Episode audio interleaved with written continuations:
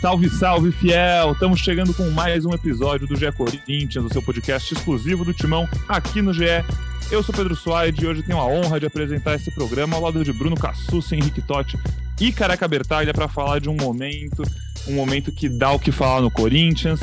Eu já fico me questionando aqui como a gente vai abordar isso. Semana passada, no nosso último episódio, eu lembro bem do Cassucci falando turbulência. É turbulência, agora já é crise, vai ser crise depois do próximo jogo.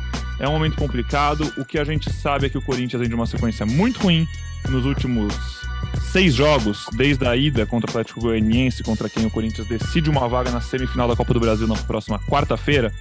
Foram seis jogos, né? Como eu falei, quatro derrotas, uma vitória e um empate, dois gols feitos, sete sofridos, uma eliminação na Libertadores, uma derrota no Clássico do Palmeiras, que abriu nove pontos de vantagem para o Corinthians no Brasileirão, e um momento para lá de complicado que assim a gente vai debater, porque além dos números, tem teve nesse meio uma saída conturbada de um cara que veio para ser ídolo e não conseguiu entregar, que é o William tem agora toda esse frisson em volta do Vitor Pereira, que deu uma declaração bem polêmica, que tem pontos negativos, realmente bem delicado, já começando aqui a dar meu pitaco a questão do dinheiro, acho que a gente vai falar sobre isso, mas também, para mim, parece muito. estão fazendo uma tempestade num copo d'água.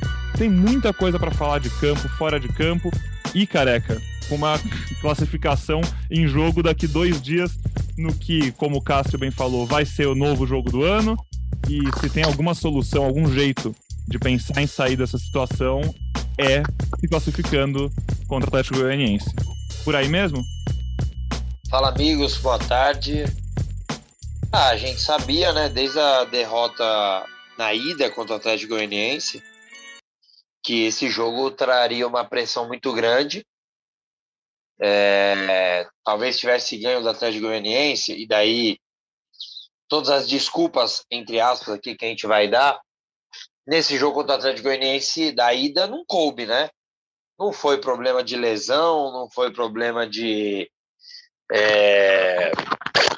Ah, pegou um time muito forte, ah, não era suficiente. Simplesmente jogou numa nhaca danada e traz uma pressão enorme para essa semana. Se tivesse ganho do Atlético Goianiense lá, a eliminação do Flamengo era tratada com muito mais normalidade é, porque o Flamengo realmente é muito forte. A derrota do sábado é, seria tratado não com normalidade, porque nunca é normal você perder um clássico, independente de qualquer situação. Mas o Corinthians não fez um jogo ruim.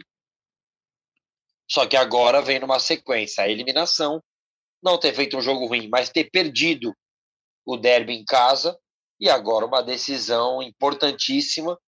É, como eu disse naquela semana, o jogador, é, quer dizer, o torcedor, quando vê o Atlético Goianiense no sorteio, fala: caramba, até que enfim demos sorte num sorteio.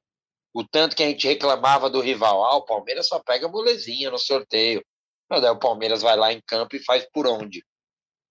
O jogador não tem direito de tratar como, ah, já passei de fase do Atlético Goianiense e para mim tratou dessa forma. Agora que corra atrás na quarta-feira para reverter um resultado que é complicado, mas que principalmente com a volta do Renato Augusto em alto nível, é possível sim. Precisa reverter 2 a 0 dentro de campo, mas para conseguir fazer isso, né, Totti, precisa virar a página e reverter o estado anímico do time depois de uma derrota num clássico. Você estava na Neoquímica Arena, acompanhou Corinthians e Palmeiras, viu esse jogo que é o, o primeiro dos nossos assuntos aqui no podcast, viu o protesto, viu o Vitor Pereira, viu a bola rolando. Então, conta pra gente um pouquinho do que você viu, do que, qual é o seu maior destaque. Realmente, o Corinthians, né, não jogou mal ali. Acho que o Palmeiras, se tivesse sido empate, assim, um pouquinho antes do gol do Palmeiras, se alguém desse a cartinha pro Abel Ferreira assinar, os jogadores do Palmeiras, o um empate, eu acho que assinariam. Mas, enfim, time em boa fase, time que tá azeitado, as coisas dão certo, né? E aí, enfim, deu certo pro Palmeiras mais uma vez, mais uma vitória deles na Neoquímica Arena.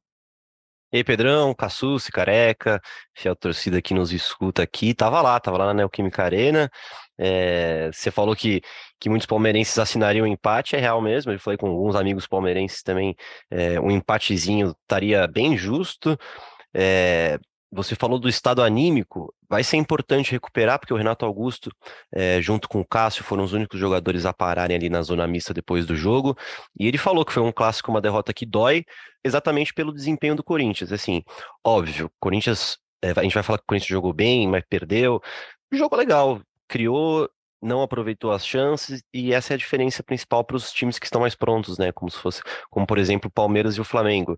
Você tem que aproveitar as chances que você tem que, que você cria. E aí reflete bem nos números do Corinthians na temporada e, e, e preocupa para o jogo que o Corinthians precisa fazer gols, né? O Corinthians precisa reverter esse 2 a 0 fazer pelo menos dois para levar para os pênaltis, é, ou três para passar direto. Aí, nessa eu estava levantando os números do Corinthians com esse placar contra times da Série A. O Corinthians venceu só dois adversários da Série A por três ou mais gols, que foi o 4 a 0 no Santos na Copa do Brasil e o 3 a 0 no Havaí, e três adversários por dois gols de diferença, que seria o resultado que leva para os pênaltis, que foi o 3 a 1 contra o Botafogo, o 2 a 0 com o Juventude e o 3 a 1 contra o Curitiba. Ou seja, é, no que, que o corintiano pode se apegar para esse jogo? Talvez o retorno do Renato Augusto, que fez umas, umas boas triangulações ali com Roger e Yuri, é, na força em casa, mas depois também de um, uma derrota no clássico, é, essa força ela dá uma diminuída, né?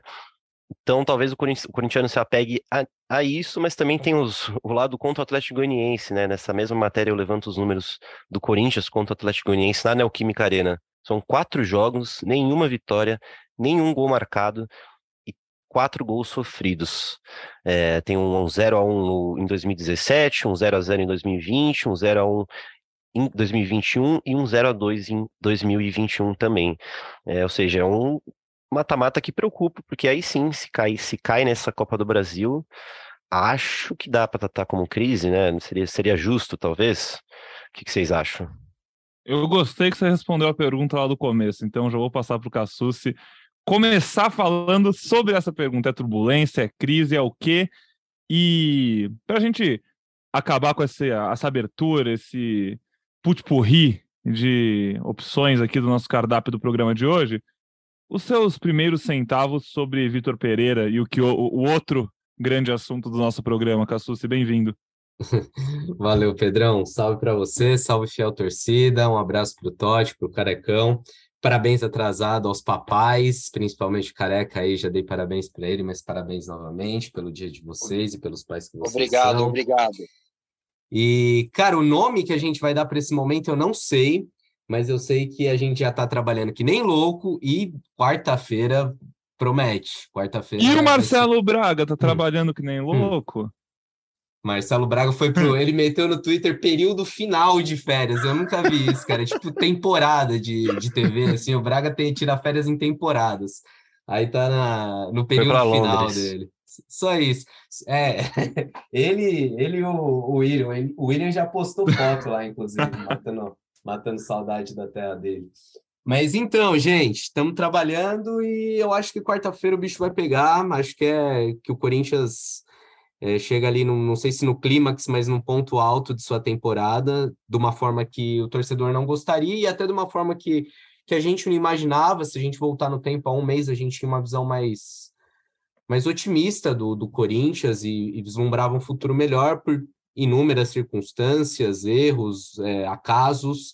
O Corinthians chega, chega pressionado para esse momento de Copa do Brasil e com, com risco de ver seu ano, sua temporada, é, se não acabar, mas é, perder a graça ou perder chances reais de título em agosto, né? Que era uma coisa que a gente não, é, não acreditava. Mas é isso, de tédio ninguém morre nesse Corinthians. Mas é aquela coisa que eu falo, né? Pelo menos vocês, vocês sabem quanto eu tenho dinheiro no banco, amigo. 15 de agosto. Olha, a situação 15 de agosto está triste por aqui. Nossa. Na Globo a gente ainda recebe no começo do mês, gente. Vai, vai acabando o mês e vai acabando o dinheiro também. Eu sou Dex, então VR essa hora já não tem mais nada.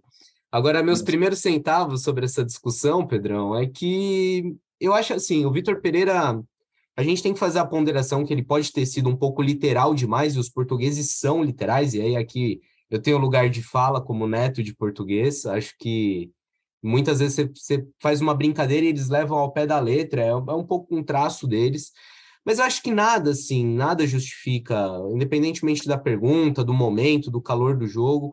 Eu acho que quando você leva o assunto para o dinheiro ali, ah, eu tenho dinheiro, eu acho que é, além de não, não ser uma resposta elegante, além de soar um pouco arrogante, o Vitor Pereira ele perde uma oportunidade de realçar é, coisas do trabalho dele e de fazer uma discussão maior. É, depois de cinco meses e meio de, de trabalho dele, será que já se pode fazer uma discussão, é, um balanço do, do, do trabalho apresentado pelo Vitor? Se a gente for levantar quantas semanas cheias ele teve para trabalhar, se a gente for levantar quantas semanas ele teve com o, o, departamento médico vazio, acho que ele poderia trazer diversos debates, debates sobre o calendário, ele podia falar diversas coisas, e ele levou o assunto para o dinheiro. E aí, quando você leva para o dinheiro, acho que apelou, sabe? Apelou? Acho que apelou e aí não, não ficou legal realmente. E se ele quisesse, ele poderia ostentar, em vez de dinheiro, até coisa é, do que ele fez, de garoto que ele lançou, do quanto o Corinthians se desenvolveu, é, não acho que seja um trabalho 10 de 10, não acho que, que o Vitor Pereira esteja isento de críticas, eu acho que o Corinthians tem problemas, já falamos disso em vários podcasts, e acho que mesmo no clássico contra o Palmeiras, quando a gente fala assim, ah, o Corinthians jogou bem, jogou, mas o Corinthians é um time que sofre muito para criar, não é que, que cria com facilidade, que envolve. O, Corinthians dependeu muito dos chutes de, de média distância do Renato Augusto, é, ainda não consegue criar volume, criar quantidade para o Yuri Alberto finalizar, ele tem que sair muito da posição dele. Mas enfim, a gente tem um programa todo para debater, mas sobre o Vitor Pereira, acho que ele perdeu a oportunidade de, de, ter uma discussão maior e de falar até de acertos dele. É, acho que, que foi uma resposta infeliz. E me parece que o Vitor já teve essa percepção, porque ele deu entrevista para veículos portugueses e, e, se retratou, né, Pedrão? Verdade. Inclusive, eu achei legal o que você falou do seu, seu, lugar de fala, e a gente vê muito, assim, realmente diferenças culturais, cara, como um todo. A gente. Não é a primeira vez que o Vitor Pereira dá uma fala que não agrada todo mundo. É, ele teve uma fala do Liverpool também, né? Falou que queria treinar o Liverpool de brincadeira. É. Também é uma coisa que pegou muita gente. Quando ele chegou no Corinthians, um vídeo viralizou muito de uma coletiva dele na. Não lembro o país, na Arábia Saudita, Arábia, talvez? Arábia Saudita, Isso. sim. É, então, assim, também não é que o Corinthians não sabia o que estava contratando, não é que não estava não, não tava ciente desse pacote. É um cara que, você falou que no Corinthians ninguém morre de tédio, no Corinthians de Vitor Pereira a chance de alguém morrer de tédio é ainda Nossa. menor, né, Cassucci? Porque se não tinha acontecendo nada e numa coletiva às vezes alguém fala alguma coisa ou ele deve tiver vontade de falar outra, vai não, sair e, alguma coisa. Vai. E ele, e ele não, não foi uma ou duas, não, várias coletivas dele, né? É. Teve aquele que ele, que ele pergunta: ah, vocês falam que eu não sei o que é um derby? Quantos derbys já joguei na minha vida? Joguei derby no mundo inteiro, já saí de, de, tanque, tanque, de guerra. É. É, teve a mais recente da barriga cheia, né? Que ele falou que o time jogou de barriga cheia, não, não pegou legal entre os jogadores já falou que não tem varinha mágica, enfim, Vitor Pereira é, além de do que eu falei desse caráter de, de poder ter interpretado de uma forma literal, porque o repórter pergunta se tem medo, aí ele falou, opa, pera lá, ter medo de ser mandado embora? É, além de ter esse lado de, de ter levado mais literalmente, ele tem esse lado desbocado dele mesmo, que fala e que, que dá resposta atravessada em coletiva e que o torcedor corintiano e nós da imprensa vamos nos acostumando com o tempo. E é natural que vá repercutindo. É, eu gostei que a gente já começou a falar sobre isso e foi puxando o novelo de lã. Eu acho que faz parte do mesmo capítulo aí, Vitor Pereira e o jogo contra o Palmeiras. Então, como já tá dando assunto, careca, você, o que, que você tira dessa fala do Vitor Pereira que incomodou tanta gente? Ou você acha que nem incomodou tanta gente, estão só falando muito do que nem não tinha que estar tá falando tanto? Quando ele fala do dinheiro, na situação que o Brasil está hoje, na situação pô, mesmo que não tivesse, né? Mas, enfim, é complicado, é chato, é uma recibada chata ali. Ele podia, como o Cassus falou, se ele quisesse se mostrar, a gente até estava falando antes de começar a gravar aqui, se ele quisesse só falar, não, não tenho medo de ser demitido porque eu trabalho num clube que é sério, que contratou um técnico até o, e vai cumprir com o contrato até o fim, eu tenho tranquilidade que eu vou poder fazer meu trabalho até o fim e depois a gente vai ver. Podia ter dado uma recibada assim também, se quisesse. Tinha várias opções eu acho que ele falhou. Você, como representante da torcida corintiana, como é que te afetou aí? O que, que você entendeu dessa fala dele? E como tá a sua conta bancária também, careca? Conta pra gente. Você tá com a vida estabilizada, irmão? Tá louco. Minha conta eu nem. Eu tenho três contas somando, não deve ter 18, 12 reais por aí. Cara, assim. É... Não, não vejo esse motivo todo de ah, meu Deus do céu, que, que entrevista horrorosa. Acho que os problemas do Corinthians são bem maiores do que a entrevista do Vitor Pereira. Esse primeiro é um ponto algo que eu sempre critiquei, não só no Corinthians, como em todos os outros times. É, parece que é até um desvio de foco, né? A gente tem falado pouco do Corinthians, a gente, é, quem trabalha com futebol, né? Eu, como torcedor, mas aqui no dia a dia com vocês. E pouco se falou do jogo mesmo, né? Mais do que ele falou. Hein? Eu acho que foi. Ele poderia ter evitado várias coisas que ele falou é, mas também não me ofendi em nada. Acho que essa parte do dinheiro foi ruim. Ele mesmo depois, na entrevista para um jornalista português, falou sobre isso. É, e acho que foi um erro, um erro. Só que para mim não interfere em nada é, sobre o que ele falou. Assim, acho que como eu disse, os problemas do Corinthians são maiores do que a entrevista do Vitor Pereira. E a pergunta também foi idiota. A pergunta é baseada em nada, é... simplesmente joga ali no ar e daí o cara tá pé da vida. Uma derrota num derby que ele achou injusta a derrota, eu também, apesar de achar que futebol não tem muito isso, e daí ele vai dar uma resposta daquele jeito, que poderia, obviamente, ser de outra forma, e acho que no dia seguinte ele já se ligou que poderia ter sido de outra forma, mas não vejo essa tempestade toda como estão pintando. Derrota injusta, então, careca. E mais uma vez, o segredo, o que faltou é aquele clássico aproveitar. O Corinthians cria, tem dificuldade de criar e quando cria, tem dificuldade em converter. É o mesmo roteiro do ano, ou você tira alguma outra coisinha, algo que te chamou atenção, algo que te irritou especificamente nesse jogo? Cara, assim, é... eu, eu postei isso no Twitter, eu vi que você até repostou tal.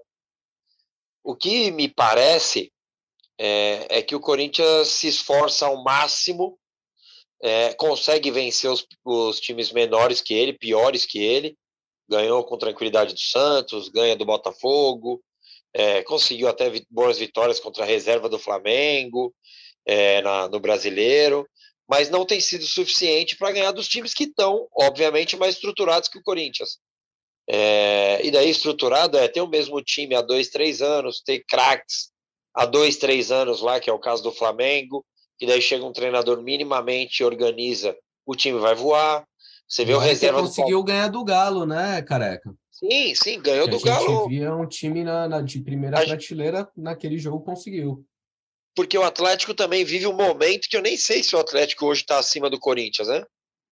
Aqui não é, é o podcast de Galo nem, nem Porco, é, mas o Atlético, pelo amor de Deus, é, para é quem que tava há muito pouco tempo atrás, careca, a gente olhava para o Galo e colocava na mesma prateleira sim, de Flamengo sim. e Palmeiras e questionava se o Corinthians conseguiria brigar com esses caras, né? Hoje, o, talvez seja mais natural a gente. Só, só, hoje talvez seja mais natural a gente colocar até um Atlético Paranaense nessa prateleira de por organização e pelo que está acontecendo e fazendo em campo, e o Galo numa prateleira um pouquinho abaixo com o Corinthians, né? Pelo, pelo momento mesmo. É, eu, eu acho que assim. É, e, e, não jogou bem contra o Atlético, né? Foram ali 10 minutos que acabou dando tudo certo e virou o jogo, né? Mas o Sim. placar não, não dá para eu também falar que é injusto ter perdido do Palmeiras e ter falado que é ah, justíssimo ter ganho do Atlético. Não, talvez, talvez nenhum empate, né? Acho que o Atlético jogou para ganhar do Corinthians. O Corinthians conseguiu ali se suportar e daí conseguiu virar ali nos minutos finais. Mas o Corinthians, infelizmente, continua abaixo desses times.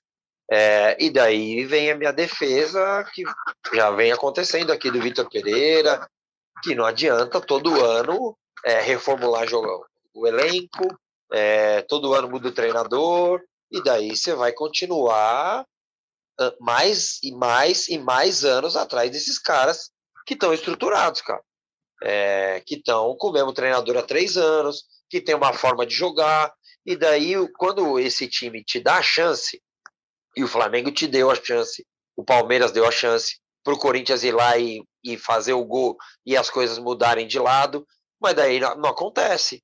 O Corinthians, cinco minutos antes, tem um lance parecido que o, o Mosquito dá para trás, pega no Murilo e sobra na mão do Everton. Do outro lado, pega no, no Rony e entra. É, porque o senhor Fagner quer atravessar uma bola que não existe. E ali são dois erros, né? É um erro de estratégia, né? Uma tomada de decisão horrorosa, querer virar uma bola dessa. É, que isso a gente aprende no Sub-12, Sub-13, o Fagner experiente, jogador de Copa do Mundo, ídolo do clube, e de novo foi tratado assim quando entrou em campo. Sabe bem, mas cometeu um erro e um erro de execução, né? Que ele não conseguiu nem subir a bola para atravessar o campo. Então, aliás, um... podemos abrir um parênteses para falar de Fagner? É, Pior momento dele em quantos anos, Cassu? Você conta para mim. Não, e, e, é curioso, é, antes do jogo a gente estava lá, eu estava alimentando o tempo real, né? O Totti estava no, no estádio e eu de casa aqui. E aí a gente tem uma planilha, né? Que a gente põe os dados do Corinthians ali, é muito bom para para a gente fazer matérias, para ter embasamento, para falar aqui no podcast também. E aí eu fui ver, o Fagner mal jogou o Brasileirão esse ano e era o primeiro jogo dele como titular, né, cara?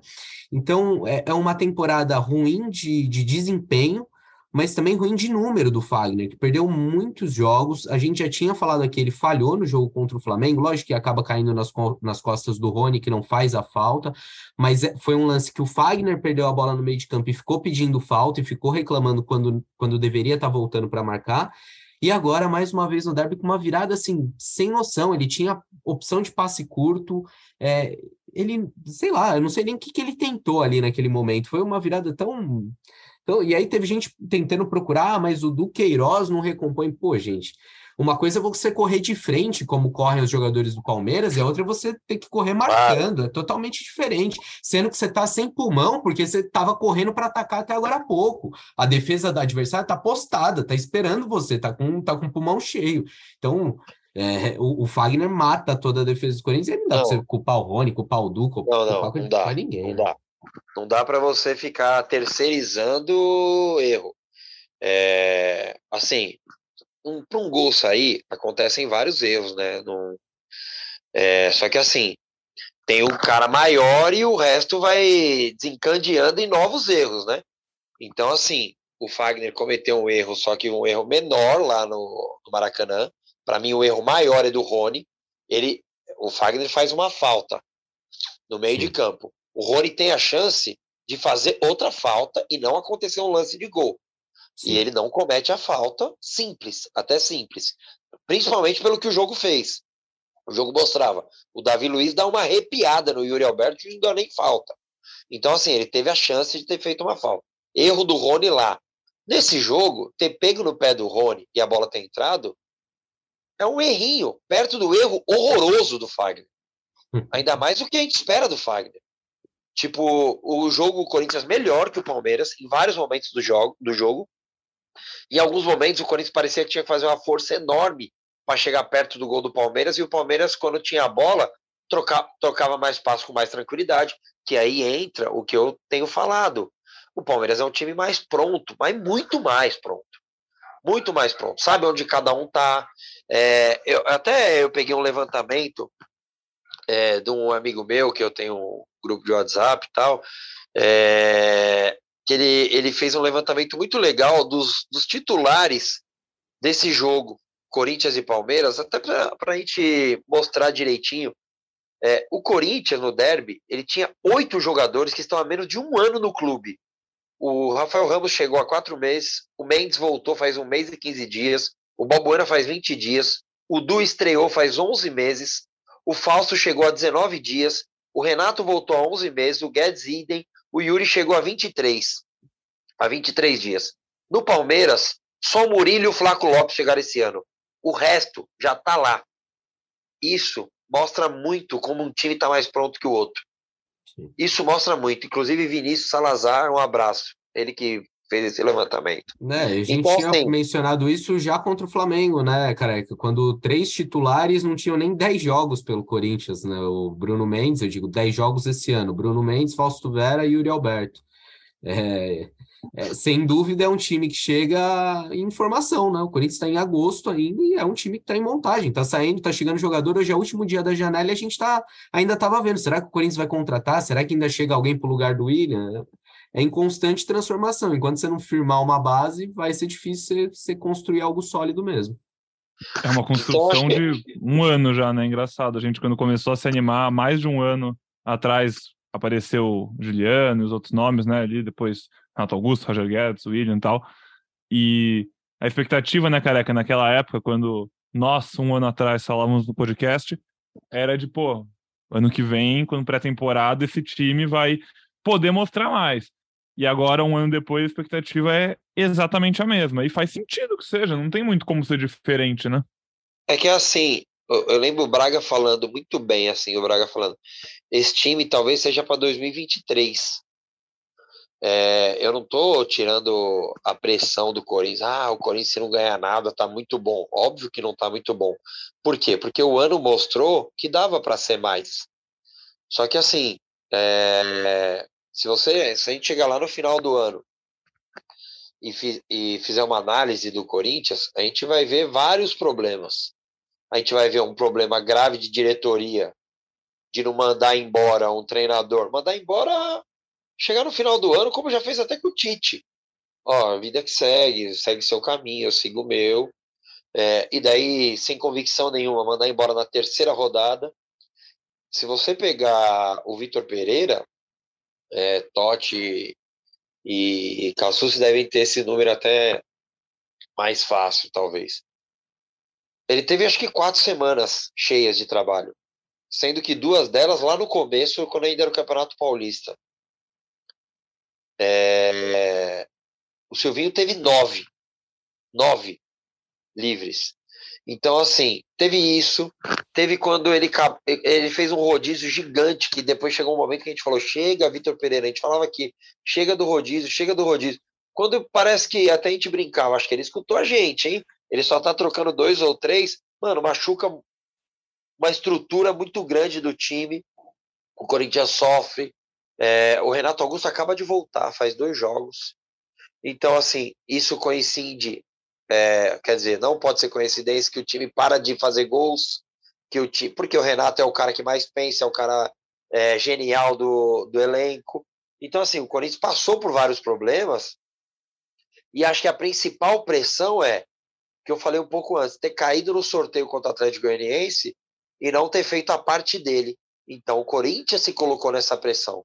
Espero que na quarta-feira consiga fazer um bom jogo. Talvez o jogo que fez no, no sábado seja suficiente para passar do Atlético Goianiense.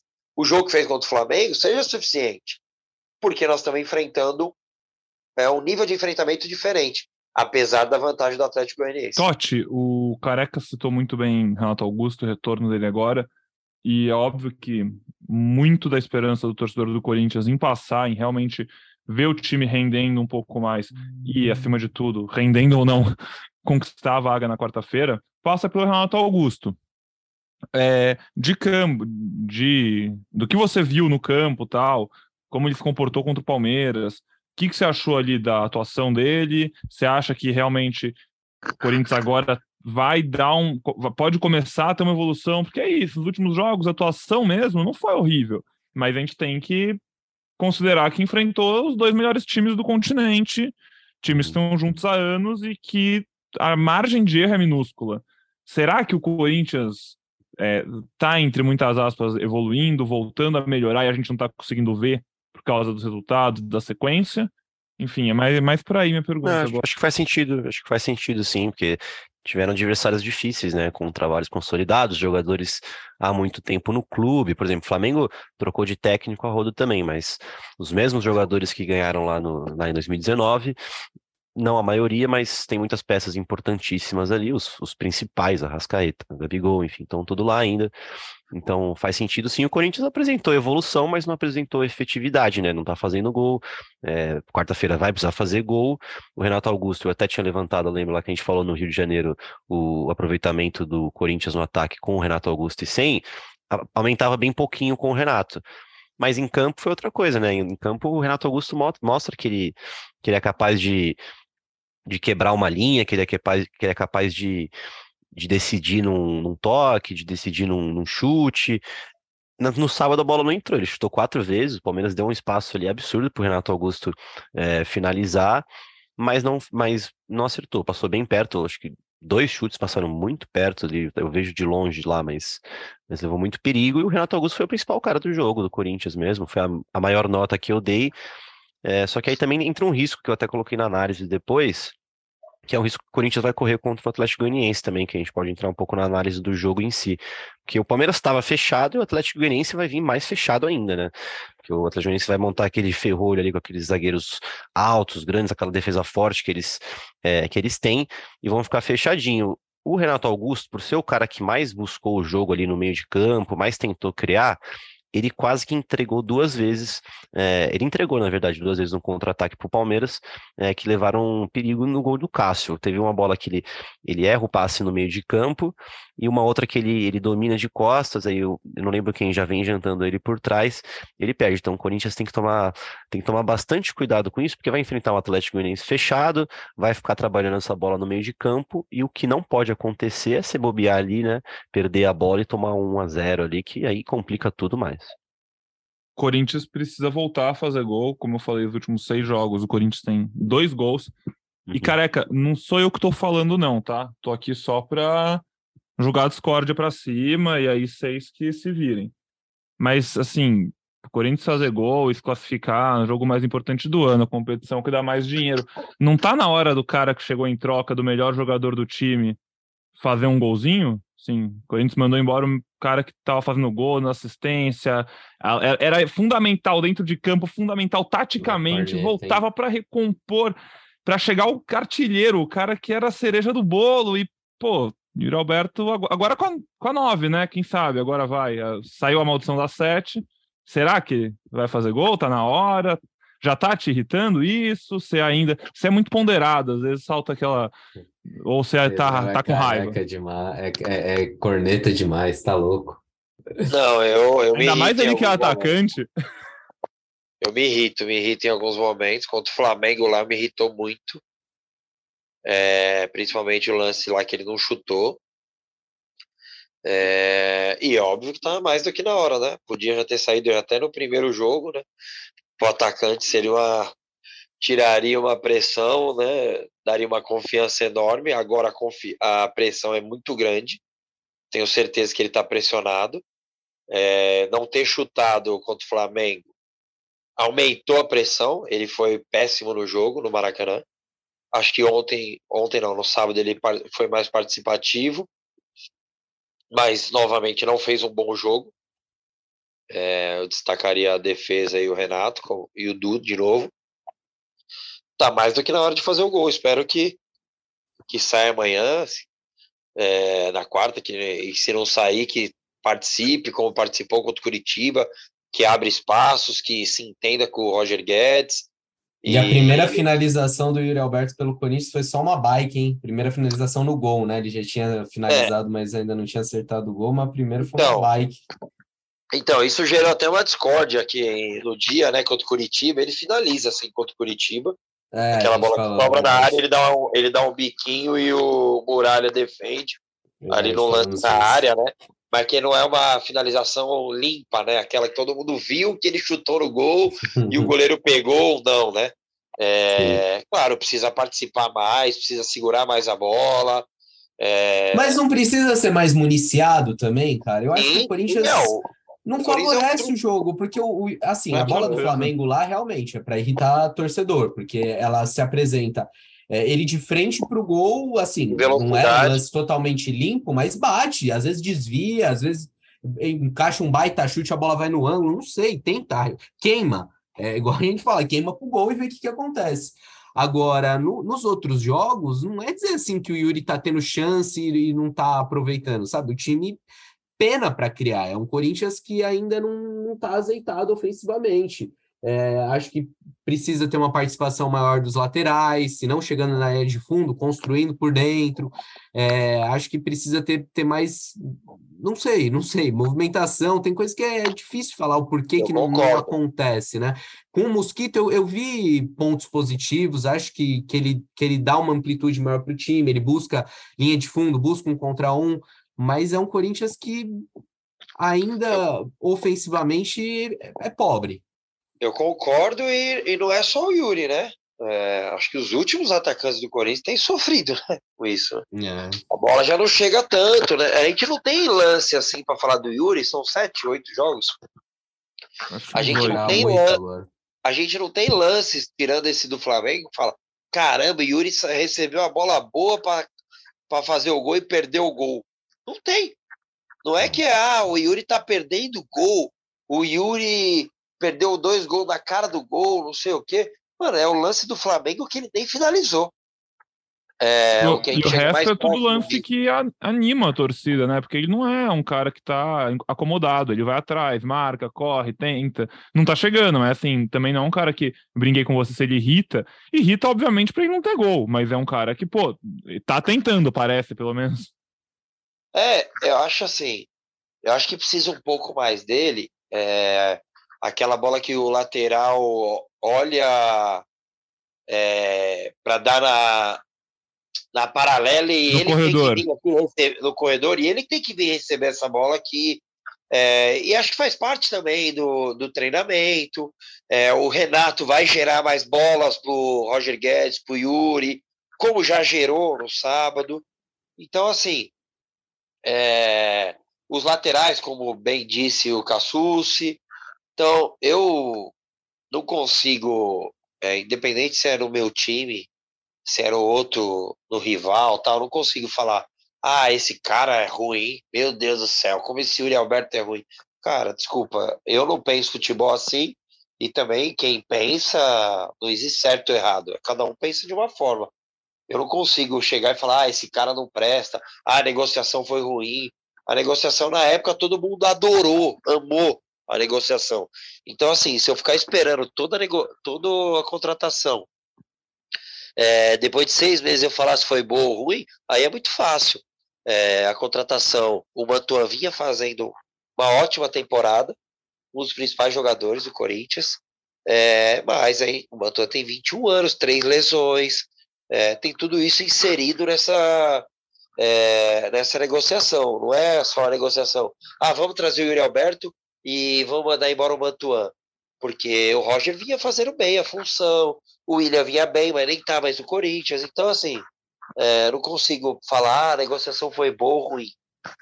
E o Yuri Alberto saiu do Brasil muito grande, né? Ele estava com bastante moral pelo Inter, o Zenit pagou uma grana nele, jogador que teve em seleção pré-olímpica. Imaginava-se é, que seria um, um, um cara para resolver o problema ali do camisa 9, já que o Vitor Pereira entendia que o Roger Guedes não era esse centroavante, né?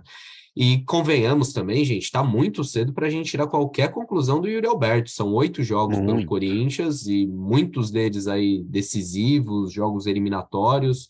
É, vamos com calma que, que não dá para sair queimando o cara assim também, né? Perfeito. De acordo. É, aproveitando, Susi, você, antes da gente começar a gravar, falou que tinha uns números legais para mostrar hoje. O Careca falou do Silvinho, a gente estava falando do Vitor Pereira. Qual foi a marca aí que o Portuga atingiu? É, o Portuga igualou o Silvinho em jogos e, e os números são muito parecidos, ambos com 43 partidas, né? Só que o Vitor Pereira conseguiu uma vitória a mais do que o Silvinho e os dois tiveram 13 derrotas. Com o Vitor Pereira, um pouquinho mais de gols, foram 47 gols marcados e só 42 com o Silvinho, 5 a mais para o Vitor Pereira, e dois gols sofridos a menos, foram 40 com o Silvinho, 38 com o Vitor Pereira. E, e quando eu, eu comentei isso com vocês aqui em off, né, antes da gente gravar o programa, eu até falei, é, não dá. Se você olha só o número, você fala, ah, é igual, mas a gente vendo o trabalho, acompanhando semana a semana, você vê que o trabalho do Vitor Pereira ele é mais promissor, pelo menos. O Vitor Pereira, é, você vê variação, coisa que a gente batia na tecla que o Silvinho não tinha. Embora eu acho que o Vitor Pereira, nessa questão de Yuri Alberto e Roger Guedes, tá se apegando muito ao esquema dele, não tá pensando em como ele pode encaixar as melhores peças. Acho que ele poderia pensar numa outra formação, não sei se um 4-4-2, é, não sei se alguém é, caindo mais para a esquerda, saindo no meio de campo, indo para a esquerda quando o Corinthians não tem a bola para fazer as costas do Guedes, mas enfim, teria que ter, eu, eu imagino que ele tinha que ter uma alternativa para isso. Mas eu acho que é um trabalho que entrega mais do que o do Silvinho. Acho que o Corinthians é, chegou mais longe do que isso já, já é comprovado, do que chegou na Copa do Brasil do ano passado, é, conseguiu chegar numa quarta de final de Libertadores, apesar de todos os desfalques, o que não é pouca coisa, é o, é o terceiro agora, era o segundo colocado brasileiro, agora está em terceiro. Acho que é um trabalho melhor e acho que se você olha para o futuro, ele pode te entregar mais do que quando a gente olhava lá para o Silvinho. O Silvinho, quando, quando começa a temporada, já não é um trabalho que você olha pode subir muito em relação ao tal, pode entregar muito mais. Ele já vem para o começo do ano um pouco pressionado, e aí é demitido com, na, no terceiro jogo da temporada. E acho que a gente olha agora para o trabalho do Vitor Pereira e fala: ainda pode sair suco daí, ainda dá para tirar mais. Se ele não tiver tantas lesões, se ele tiver uma pré-temporada, se ele conseguir ele montar o elenco de acordo com a ideia que ele tem de futebol. É, eu acho que, que é um trabalho que, se você olha para frente, você tem mais, mais esperanças. Agora, tem uma, um fator no, no Vitor Pereira que a gente tem que levar em consideração. Não é só a vontade do Corinthians. Pode ser muito bem que a gente chegue no fim do ano e o Corinthians fale: não, quero dar uma chance, quero ir para a próxima temporada com, com ele aqui. E o Vitor Pereira fale: não, porque ele falou que vai avaliar também no fim do ano, né? Ele cita um problema que ele tem com a sogra, que não pode deixar Portugal, e aí por conta disso a mulher dele também não vem para o Brasil. Então, é, acho que isso pode pode complicar um pouco o planejamento do Corinthians para o próximo ano. Mas assim, pior do que foi esse não vai ser, né? Porque certamente o Corinthians, se começar a temporada com o Vitor Pereira, não vai deixar ele ficar só três jogos. Né?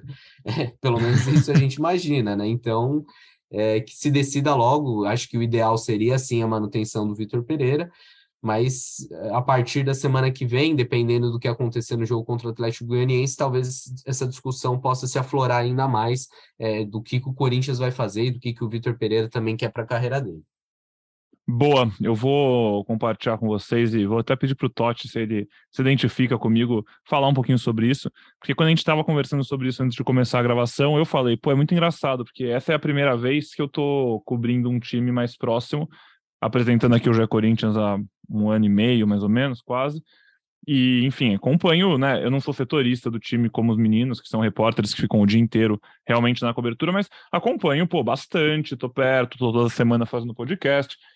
E aí é engraçado, porque essa é provavelmente a décima vez que a gente tem que repetir algumas coisas que pra gente parece meio óbvio, que é o que a gente tá vendo. Pô, o Vitor Pereira não teve sequência com um elenco saudável, não teve semanas para treinar, até agora, o trabalho dele parece que o, o que desenvolveu foi muito mais na conversa, foi muito mais é, no que ele, ele conseguir passar ordens, passar ideias é, com pouco trabalho, do que pelo trabalho. Só que assim, a gente falou isso uma vez, daí a gente fala isso depois de um tempo outra vez porque os caras tá machucado. Aí a gente fala outra vez porque o time foi eliminado porque pegou o Flamengo. Aí agora a gente tá falando de novo porque o time perdeu o Palmeiras. E aí parece que a gente está até, a gente já brincou, na época teve muita gente, quem diria, né, agora indo para trás, que falou que, falou que a gente eram os passadores de pano do Silvinho, é, porque a gente sempre, pô, contextualizava e tal. E aí eu fico pensando, pô, parece que a gente tá passando pano pro cara também, porque tudo a gente fala, não, mas pô, não teve sequência. E aí é muito engraçado, né, Totti? Você também tendo essa primeira oportunidade como setorista, e realmente a gente tem que ficar repetindo, e a gente nota o quanto, agora que a gente está no dia a dia e está vendo as coisas, e vê o que está acontecendo e consegue ter uma ideia mais real do porquê as coisas não estão dando certo. Teve até alguém, algum ouvinte nosso, não lembro o nome agora, que comentou uma coisa minha no Twitter e perguntou uma coisa, e aí, mas o que, que você acha que tem que fazer o time para melhorar? O que, que você acha? Qual que é a solução? E eu falei, cara, acho que não tem solução mágica, eu acho que é continuar o trabalho, dar tempo, o time melhora com o tempo, é deixar esse elenco se organizar melhor e desenvolver o trabalho, o técnico continuar mostrando que sabe. E, e, é chato, parece que é chato não ter solução. E parece que a gente tá passando pano, né, Totti? E é uma sensação engraçada que eu quis compartilhar, assim, queria ouvir de você também. E a, imagino que você acompanhe a gente nessa, porque a gente é todo mundo. Parece que a gente combina, faz coisas igual. Mas eu acho que você também tá nesse bonde aí, fechado com o VP ainda. apesar Ah, de não, tudo. sim. É um é o disco repetido aqui do podcast, né? Que a gente dando respaldo para o trabalho do Vitor Pereira, porque se a gente levar em, em conta todos os contextos do futebol brasileiro, pegando, por exemplo, os adversários que disputam as coisas com o Corinthians, é, Palmeiras, Flamengo, é, talvez um Fluminense ali destoie um pouco no quesito planejamento, porque o Fernando Diniz chegou e, e fez o time jogar, mas Palmeiras, Flamengo, Galo, são times que estão com jogadores há mais tempo, treinador há mais tempo, é, o, o Flamengo e o Galo não muito agora, mas é, é um planejamento feito há mais tempo. E, sei lá, se a gente parar pra pensar, era o que o Braga falava, né? Era estranho ver o Corinthians é, liderando o brasileiro, se a gente parar pra pensar, é um, é um desempenho até normal, se você pegar em conta os todos os contextos que a gente falou aqui, é, o Corinthians ali caindo para o Flamengo nas quartas de final da Libertadores, é, no G4 do Brasileirão, é óbvio, perdendo pontos é, bobos, por exemplo, nessa vitória, nessa derrota para o Palmeiras, um gol numa falha individual, que aí já mantinha o, a distância um pouco menos, mas é isso, né? É meio entrar nessa, nessa roda, Agora, Essa pera bola de uns- neve. O, o, o Pedrão falou que a gente concorda, então deixa eu trazer uma pimentinha. hum, É, perder para o Palmeiras, aceitável, aceitável. A fase do Palmeiras, ainda mais nas circunstâncias, Corinthians jogando melhor, beleza. Cair para o Flamengo, aceitável. E se cair para o Atlético Goianiense, tomando dois lá, vai ser aceitável também? Isso muda algo na avaliação do Vitor Pereira? A gente tem que, que ponderar isso também. Outro dado que dá para a gente trazer para essa conversa: nove clássicos, uma única vitória, seis derrotas, três para o Palmeiras, dois para o São Paulo, uma para o Santos. uhum. Muda alguma coisa? É isso aí, Cassu, se habla mesmo. Eu posso Careca responder levantou a mão, gostei. Pla- Plantar a sementinha do mal aqui, né? Vamos ver a discórdia florescer, vamos Po- ver. Posso responder. Eu acho que pesa muito mais pro. Ó, só uma coisa, a gente fez várias críticas aqui pontuais ao Vitor Pereira. Não é que a gente está falando amém para tudo que ele faz, não. Sim. É, eu acho que o passar pano é isso. Passar pano é até quando ele faz as merdas, a gente fala, nossa, que lindo o Vitor Pereira. E ele fez várias. O Piton pela ponta esquerda, ele colocou umas quatro, cinco vezes. É, Então, Tem assim. vários exemplos. A gente fez várias críticas. A gente fez várias críticas pontuais. É, contra o Cuiabá ele fez quatro substituições. Pra você ver o quanto ele tinha escalado mal.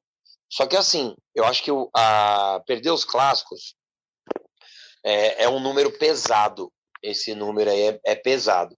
Só que tem ponderações nesse número que contra o Santos, a derrota contra o Santos não significou nada. Porque tinha ganho 4 a 0 é, alguns jogos lá do Paulista era começo de trabalho, só que tem um peso muito grande e, para mim, maior do que uma possível eliminação na, na Copa do Brasil. A elimi a uma possível eliminação na Copa do Brasil, eu acho que tem muito, claro que vai dele também, treinador, sentir isso, mas passa muito pelos jogadores, muito. O jogo contra o Atlético Goianiense é inaceitável é inaceitável, independente de qualquer coisa. É entrar com a nhaca que entrou. Então, assim, eu- hoje eu, eu tenho como uma turbulência. E não é normal perder do Palmeiras. É uma turbulência que o Corinthians tem passado. Se o Corinthians cair na quarta-feira, é crise. É crise e vai demorar um pouco para sair. Depois, talvez, com o tempo de trabalho, ele, é, com essas semanas livres, eu acho que ele não corre risco de demissão, ele tem é, capacidade e acho que ele vai fazer o time jogar melhor. E se o título é muito, mas muito difícil, mesmo faltando 17 rodadas, é, eu acho que ele tem boas chances de se manter ali no G4 como o Corinthians e o único time está desde a primeira rodada. Então, assim, é, o peso da, da, da análise e da temporada do Corinthians passa muito por quarta-feira, porque o próprio Corinthians colocou nessa situação. Se o Corinthians tivesse no sorteio pego o Flamengo e ter sido eliminado pelo Flamengo, é uma situação. Mas você poder ser eliminado pelo Atlético Goianiense, coisa que eu não acredito, acredito que o Corinthians vai, vai reverter. É, a pressão é muito grande, porque não adianta você reclamar que o rival tem sorte, se quando você tem sorte você não faz por onde dentro de campo. Bonito, gostei, careca, gostei. E gostei também que você finalmente respondeu se é turbulência ou crise, bom saber. É, Para evitar a crise, então, quem entra em campo, meus amigos? Quem, como é que você escala? Esse, esse é o jogo que você pode escalar um lateral, um zagueiro, quatro meio quatro atacante? Como é que faz? Vai ser 90 minutos de pressão. E eu tô curioso para ver como vai armar essa estratégia, porque o Atlético Goianiense vai vir fechadinho, fechadinho, louco pro contra-ataque. E é tra traiçoeiro, o jogo tra traiçoeiríssimo esse jogo. O roteiro dele é né, manjado. Eu, faria duas trocas só do time que jogou contra o Palmeiras. Fagner no Rafael Ramos e Adson no Mosquito. É, o time que jogou contra o Palmeiras, para lembrar aqui quem não ouviu, Cássio, Rafael Ramos sairia para entrar o Fagner, Bruno Mendes, Balbuena, Lucas Piton, Duqueiroz, Fausto Vera, Renato Augusto, Roger Guedes e Yuri Alberto Mosquito, que pelo Careca sairia para entrar o Adson. Você não botaria o príncipe colombiano Cantígio em campo titular nesse jogo? Então, por que, que eu não colocaria? É, porque ele teria que mudar o esquema e o esquema ele não vai mudar, porque ele não tem semanas de trabalho para mudar o esquema, então ele se apega à parte defensiva do 4-3-3, não só a ofensiva, mas ele quer ter uma estabilidade. Tem que ver se o Cantino tá, dispo tá, disponível, né, careca? Porque ele ficou de fora por, segundo o Corinthians, uma dor muscular na coxa, né, contra o Palmeiras. Então, é, é legal passar então, os desfalques aqui também, boa, ó. Contra boa. o Palmeiras, Cantígio, dor muscular na coxa, Dornelli, entorse no tornozelo, Raul Gustavo, controle de carga e Bruno Melo, dores no quadril.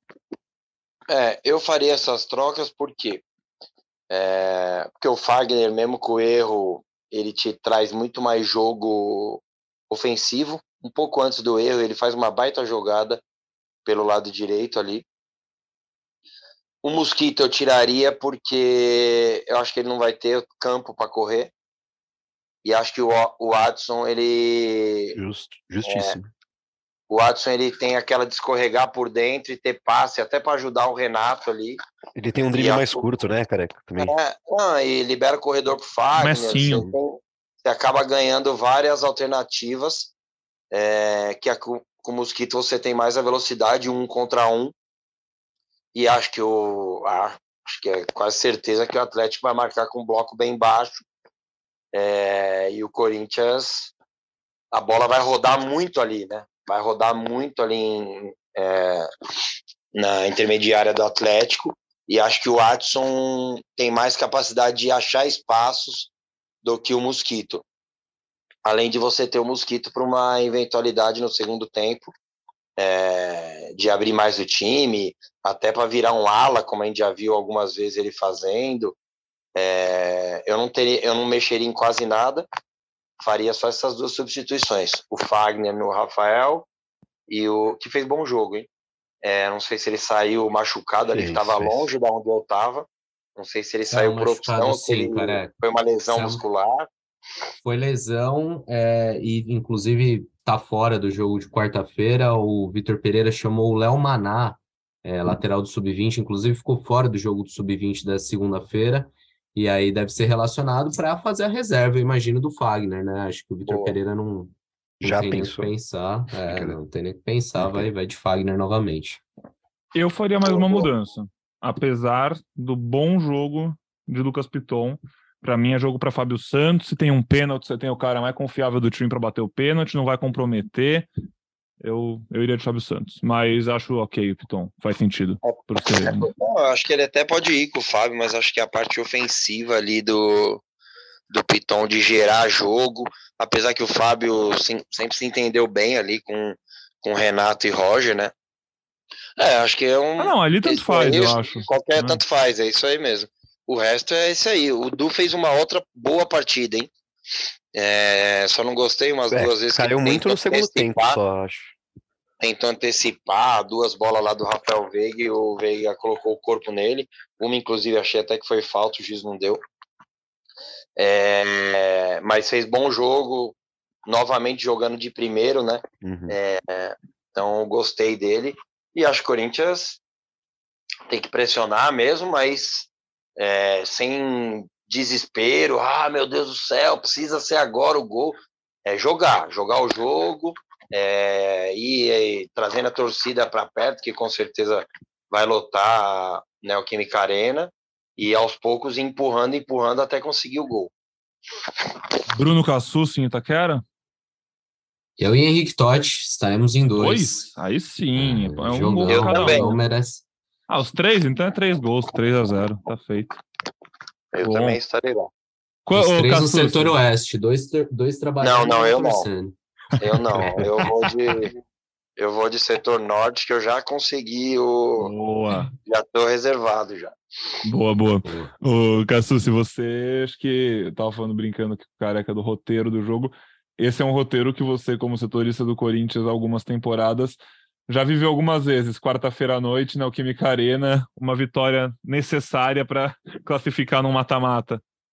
Sim, e aí é aquela vitória que muda tudo, né? Estamos vindo numa semana de problema, de crise. Se ganha, amigo, você vai estar quatro jogos de um título e de um Sim. prêmio importante, que é a E Copa segue do em terceiro no Brasileirão.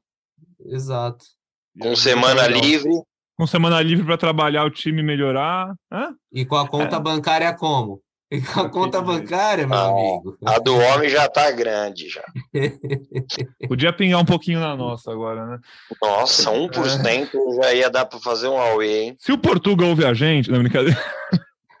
Faz o Pix. Vamos- Essa, essa, se ele ouvisse, isso é boa, pô. É ajudar a gente. Como quiser convidar a gente para um jantar, sei lá. For.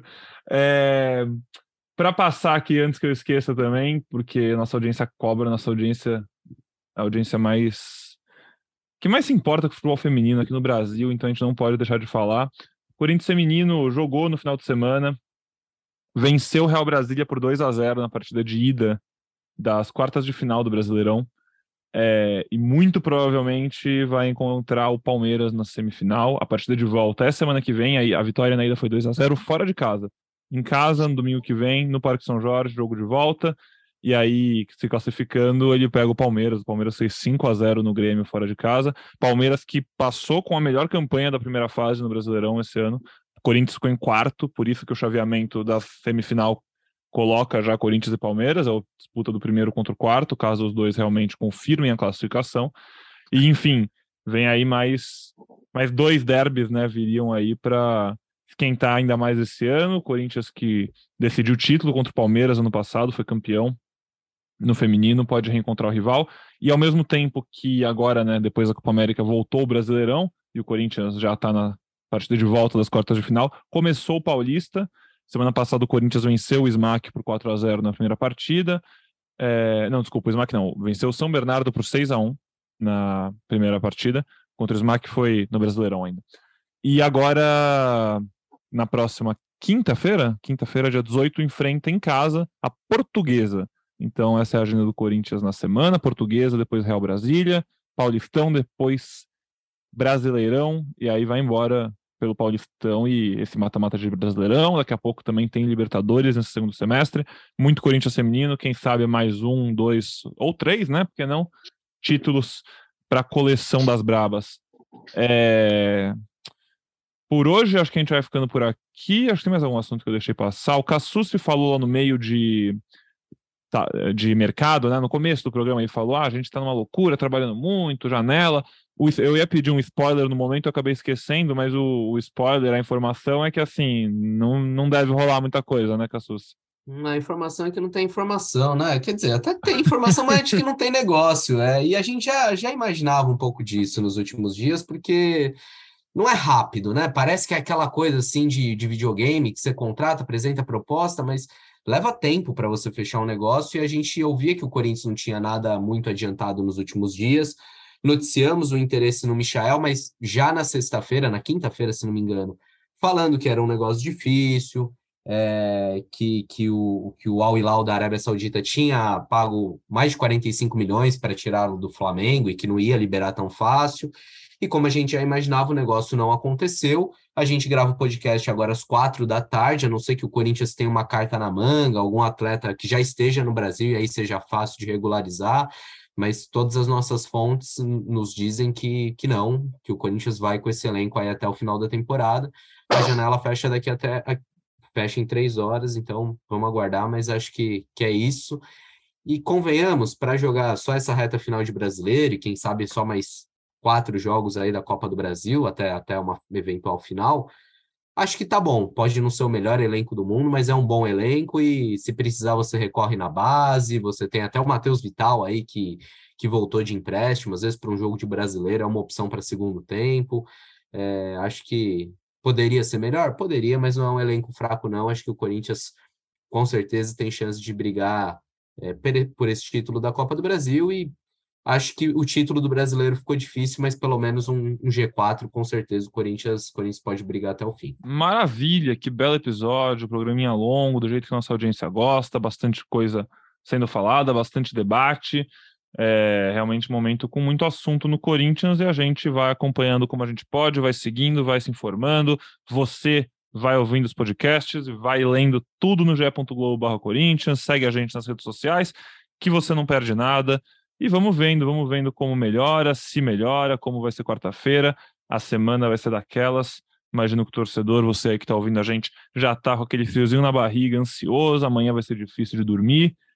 E a gente vai te encontrar de novo depois desse jogo em mais um podcast para falar sobre uma classificação, uma eliminação, uma crise, um ótimo momento, ou seja lá o que estiver acontecendo daqui 72 horas. Porque o futebol é uma maluquice. Amigos, Cassucci, muito obrigado. Últimos comentários aí, mais alguma coisa que você queira falar pra gente? Ou vamos ficando por aqui, só aquele abraço protocolar. Aquele abraço, aquele abraço, aquele salve para todos. É, nos vemos no próximo podcast. Quem sabe careca eu vejo antes lá na quarta, a gente tem que se encontrar. O Totti certamente estará lá comigo. E vamos que vamos para mais uma semana, hein? Abraço, amigos. Abraço, Totti, aquele abraço para você também. Bom jogo. E é, três pares de meia dessa vez, nem duas, hein? Porque três já garante no, garante no tempo regulamentar. É, cara, eu tava pé, pé quente, agora eu tô pé frio. Vou, vou colocar A culpa é do Corinthians, a culpa não é, é. sua. Vou, é. Eu vou aproveitar aqui e fazer. A gente brinca com o Henrique Totti. Ele não é pé frio, a culpa é do Corinthians. A gente brinca com o Careca, do Camarote, mas também é, é só um pouquinho mais personagem do que verdade. Mas a gente vai continuar brincando porque é divertido. A única coisa que não é brincadeira é que o Careca tem ingresso. Fora isso, é isso, amigos. Apenas um abraço. Vou com três meias para deixar para o agrado da torcida, para nossos ouvintes do GE Corinthians. É, quem sabe voltamos com uma classificação que mudaria os rumos do, do Corinthians ali na temporada, daria, daria uma boa aliviada na pressão e a gente se vê, a gente se vê não, né? A gente se escuta depois desse jogão. Aquele abraço, amigos. Aquele abraço. Careca, aquele abraço para você também. Dá seu tchau, aquela sua aquele seu TED Talk para nossa torcida chegar animada para o jogo. Isso aí. É, acho que é um salve só para todo mundo, principalmente quem for para o jogo. Não vai pensando negativamente, que pensamento tem força, mano. Vai pensando em reverter o resultado, que o torcedor vai ser fundamental para o Corinthians, como tem sido a vida inteira. Um abraço, Pedrão, Cassucci, Totti, fiel torcida. Espero que na quarta-feira, na quinta-feira, a gente volte com um podcast vencedor e, como disse o Cassucci, perto de um possível título. É, acho que é isso. É, pensamento positivo, porque o Corinthians tem condições sim de reverter e a torcida vai estar do lado. Um abraço, vai Corinthians. Um abraço, Careca. Então, um abraço, Cassus, um abraço, Totti, um abraço para todo mundo na audiência. Obrigado pela companhia aqui em mais um episódio do GE Corinthians. E a gente se vê de novo logo, logo. Até a próxima!